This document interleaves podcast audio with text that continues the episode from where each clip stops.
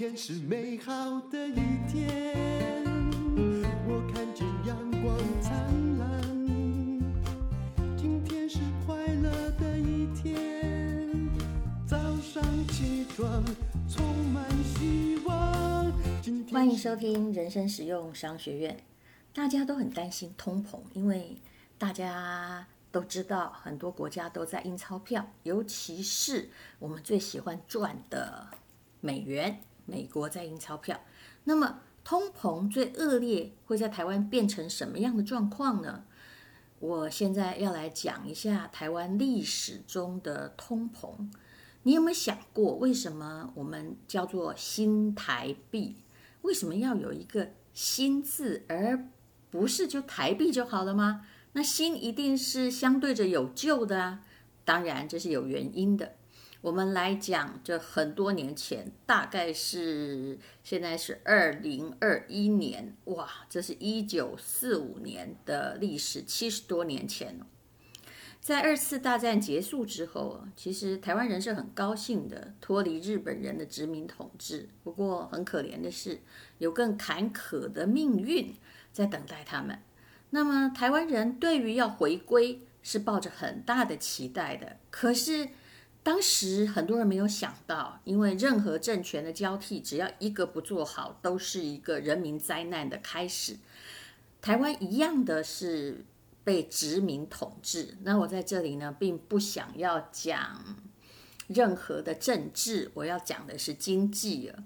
那么当时台湾的经济到什么样的状况呢？好，一九四五年回归，那你知道一九四六年到了八月开始国共内战了。那么国共内战从东北延烧到华北，然后变成全国性的战争。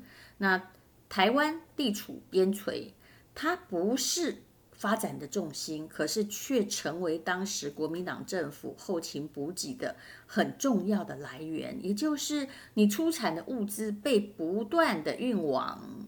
这个大陆的内地哦，用米来说好了，就在一九四六年呢，就有一百多万担的食米。那个担，请大家去搜寻一下。我现在不解释度量衡哦，被台湾呢从台湾运到了大陆的苏北跟华北当军粮啊。其实打仗就是这样啊。你看《三国演义》也知道，打仗最重要的一件事情就是粮食一定要够啊，人越多，粮食就要越多。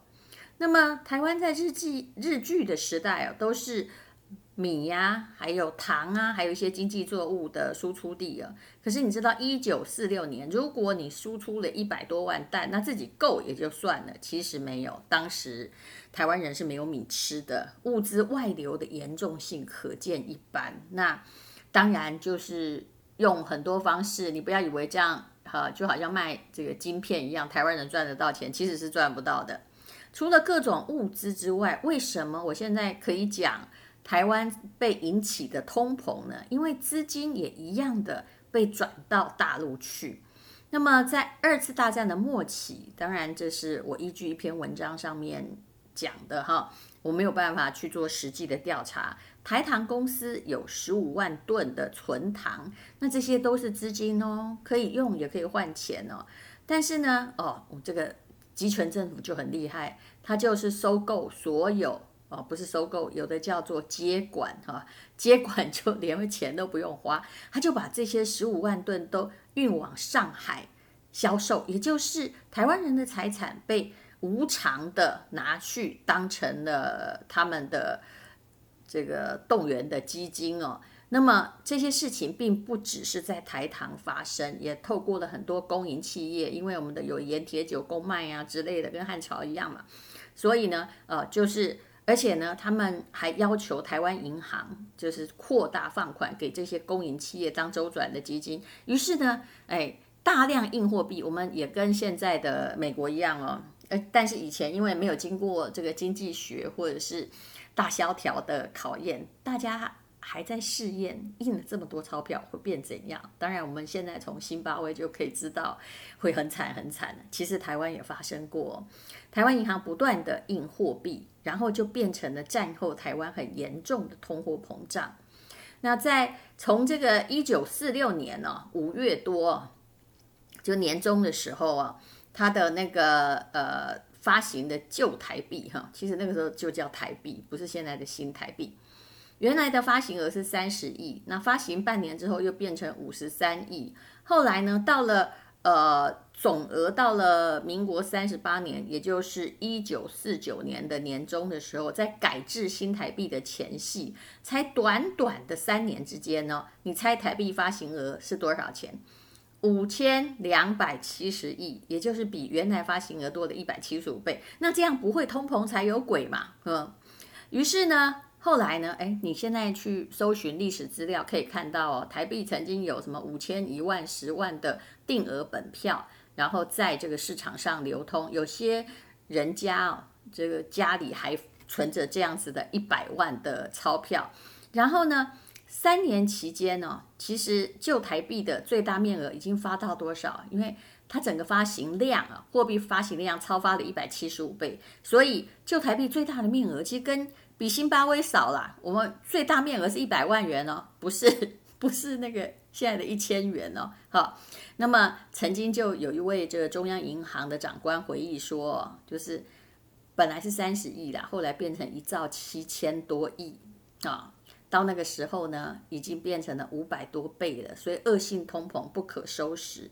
后来就怎么办呢？很多老一代的人呢，我爸爸说那时候他初中一年级都知道，在一九四九年六月的时候啊，要求台湾人呢一定要在年底兑换新台币完毕。那么到底呢要怎么换呢？四万块才能换一块钱新台币。哎，那个新台币就是我们现在的新台币哦。各位，你觉得现金为王吗？如果你一直把新台币一直留下来，那是以前是四万块。换的，那当时以前一块呢，在那个时代也许还蛮大哦，但是慢慢的你看，哎，新台币一块现在也还是一块钱呢。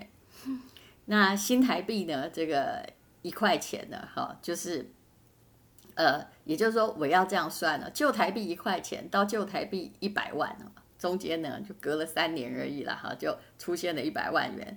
那这个新台币一块钱，它这个一直持续到。今年哈，就是已经有这个很多年了，就是呃一九四九到二零二一年啊。那在这之间呢，其实呃面额哈从一元到一百万膨胀了一百多万倍，然后又被换成了一块钱。那这时候其实大家对于政府的信心是崩溃的。那这样的状况会消失吗？当然有可能啊。如果还好，我们的中央银行。嗯，不管大家的正反意见如何，它至少在控制通膨上面，并没有像以前那样胡作非为，或者叫你四万换一万的。那目前看起来是还好，但是你有没有想到，你爷爷时候的一块钱，跟你现在的一块钱？事实上，数值是差很多，中间到底贬值了几倍呢？如果我们要用啊、呃，当时换的时候，也就是呃四万换一块钱，一九四九年到现在，嗯，不管官方数据怎么说，我相信当时的一块钱搞不好可以一个家庭一天都够了。我祖母的回忆是这样啦，一天的一个家庭的生活费大概就是一块钱。那么现在呢？现在你一个家庭四口之家好了，一天的生活费，哇，一千块也要省吃俭用也不够。所以，请问新台币贬值了多少？大概剩下千分之一不到吧。这个就是很可怕的通膨的力量，而且它是静静的、慢慢的、偷偷的在偷走你的钱。什么东西会让你越来越穷？答案其实是看不见的通膨。我们当然大家很诚实缴税，但是很讨厌缴税。可是通膨这个东西，它好像没有在跟你收钱，但是其实它一直在让你的财力变少。就算你不断的累积财产，你如果没有找到任何打败通膨的方式的话，那么呃，全世界哈，就是一般的文明国家而言，其实我现在算美金好了。从一九一四年以来，美金每年呢的贬值率都是三趴到五趴，而且是扣除了利息之后哦，你就算得到利息，你还是在贬值。你的钱能够买的东西正在逐年的减少。那么通膨呢？其实不是税，不是政府跟你抽的税，可是也等于是税，因为呢，啊，他从你的领薪水还存款的人的手中，把这个利益转给谁？哦，可能是转给国家，它也是一个隐藏的课税。刚出现的时候，让你毫无痛苦，甚至还有些愉快。你记不记得安德烈克斯托兰尼？我们曾经说过的，他是投机之神。他说，其实啊，股市的上涨要有一些微微的通膨来推波助澜啊，就是哎，股通膨表示我们现在经济大好啊，那大家就会很认真的买股票啊，而且希望能够跟随着，就是说呃。为什么我们要买股票？就股票至少就通膨，假设有三趴，那也许我们我举例好了，买 ETF 买零零五六，目前还有四到五趴，那它就是战胜通膨，而且你不需要怎么样的太费力。但是通膨呢，不是特别立法的课税，可是它真正的代表的含义就是啊，我不要说国家给你课税了，就是上帝给你课税，好不好？啊，那么呃。通膨是一件相当可怕的事情，而很久以前就有一位统计学家说过了，他说呢，哈，其实目前呢，现代的通膨要比历史上任何一个时代或任何一个国家更加的严重。那么，甚至呢，得过诺贝尔的富利曼他曾经说过，其实政府啊，就现在债务很升高嘛，那台湾还好了，大概三十几趴。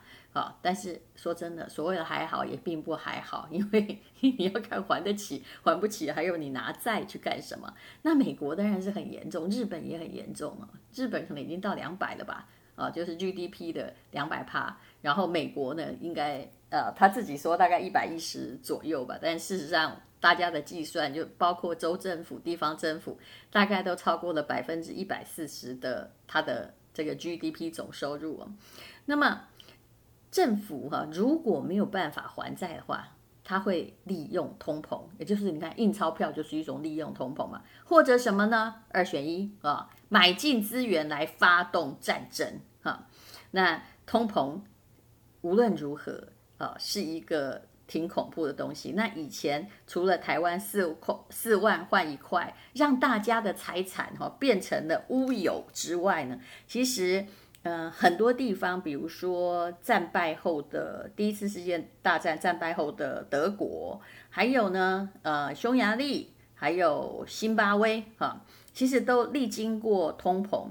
那么匈牙利跟辛巴威这两个小国，哈，这就要不自量力了。人家美国可以印钞票嘛，因为受害反正全世界会冲淡一点。可是如果匈牙利跟辛巴威，很单纯的、很没脑的印钞票，没有任何的储备支撑啊！储备支撑就是我们以前所说的金本位，但现在不是了。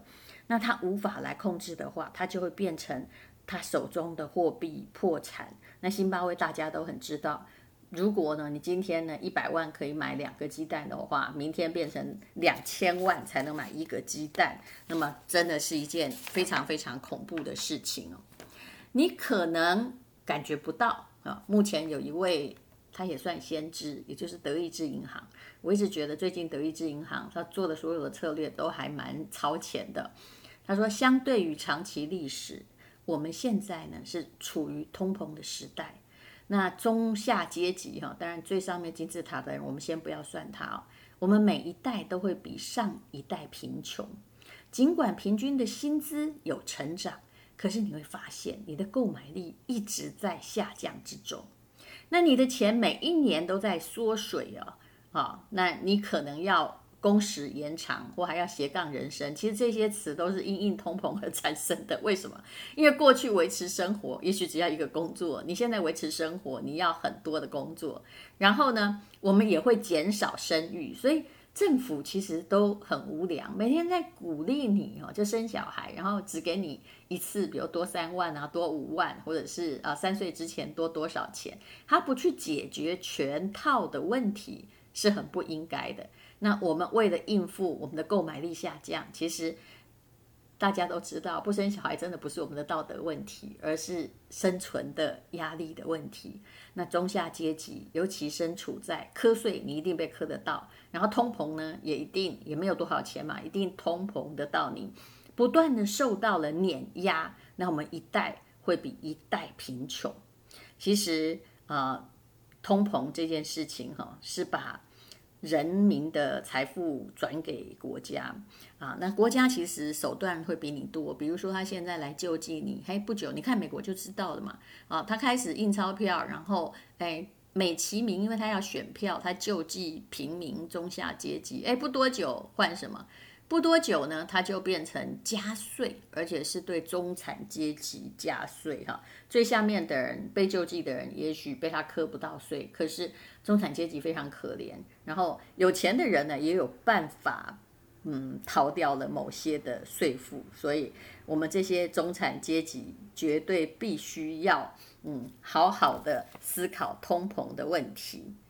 当然呢。呃，凯因斯啊，也就是《国富论》的作者，他曾经指出哦，没有任何东西会比货币贬值更有效地颠覆现行社会的基础，也就是推翻政权呐。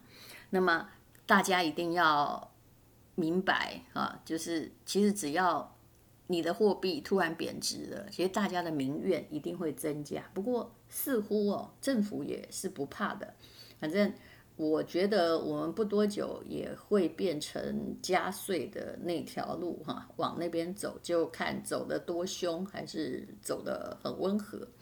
那呃，有一句话也说得很好，我觉得充满了文学的诗意，有关于政府课税的艺术。他说呢，课税的艺术是尽力的拔那个鹅啊，很多鹅毛，但是让这些鹅发出最小的声音。